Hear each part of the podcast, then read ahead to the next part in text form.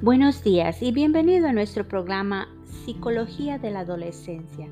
Hoy estaremos hablando acerca de la película De la calle a Harvard.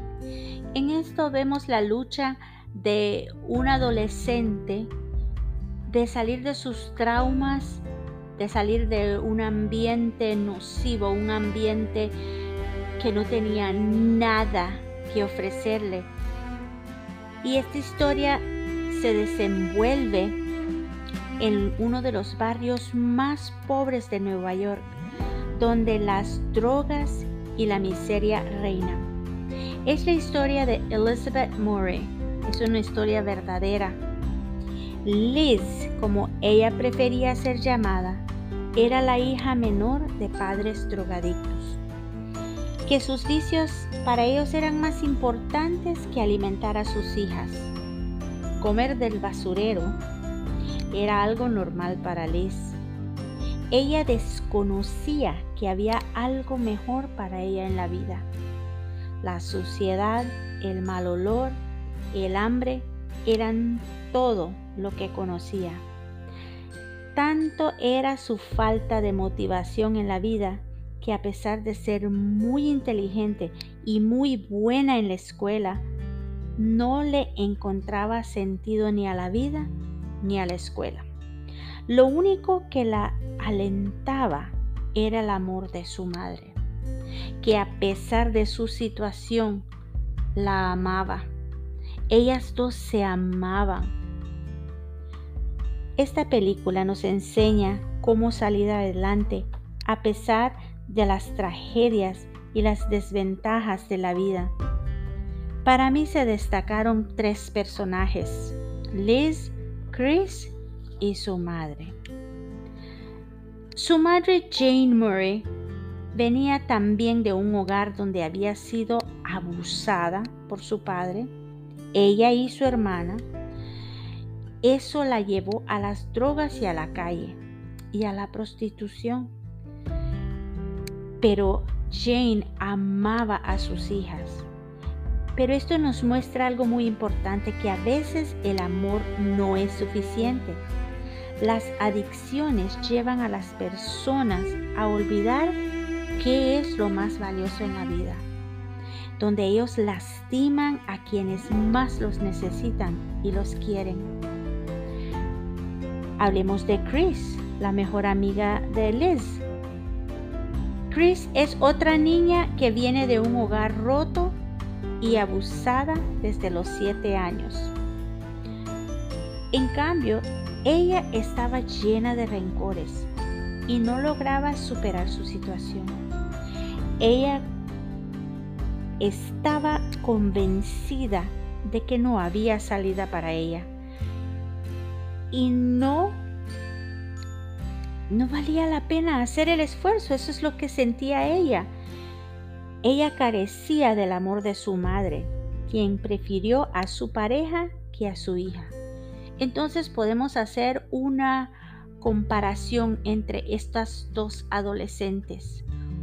Una, las dos vivían en la misma situación prácticamente, pero una tenía el amor de su madre y su padre, aunque estaba más que todo ausente y no opinaba, tampoco la maltrataba y de alguna manera la quería también. Pero Chris a cambio no tenía nada de eso.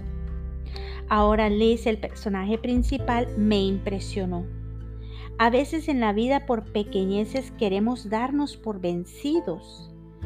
Esta joven luchó hasta que ya no le quedaba nada entonces tuvo que decidir y sacar fuerzas de lo único que le quedaban y era su deseo de salir de ese dolor y de esa vida y utilizó lo único que tenía a su favor y era, su, y era su inteligencia.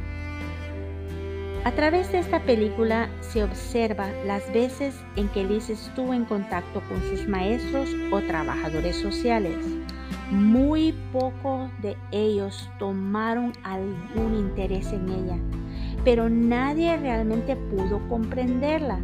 Todos la calificaron como rebelde por su falta de interés, tanto en la escuela como en su persona o en la vida. Era una niña apagada y callada, sucia, malolienta. Ella no conocía más nada y no tenía interés para ella. Todos en la vida eran así. Así era la vida para ella.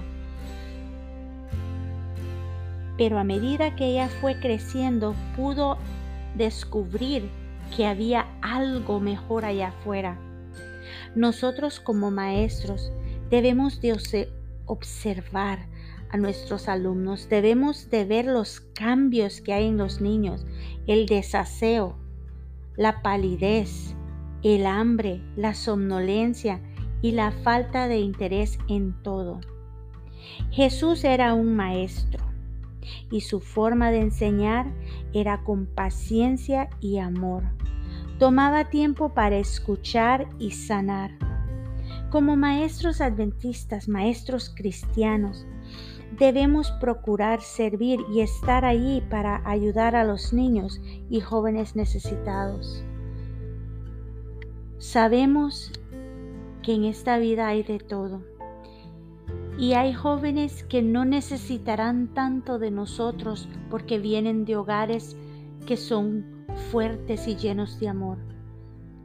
Pero debemos de estar atentos a aquellos niños, a aquellos jóvenes, que hay algo peculiar en ellos. Esos jóvenes que en sus ojos no hay brillo, porque nosotros como maestros tal vez pudiéramos ser los únicos que pudieran ser la luz o ese rayito de sol que ellos están anhelando ver.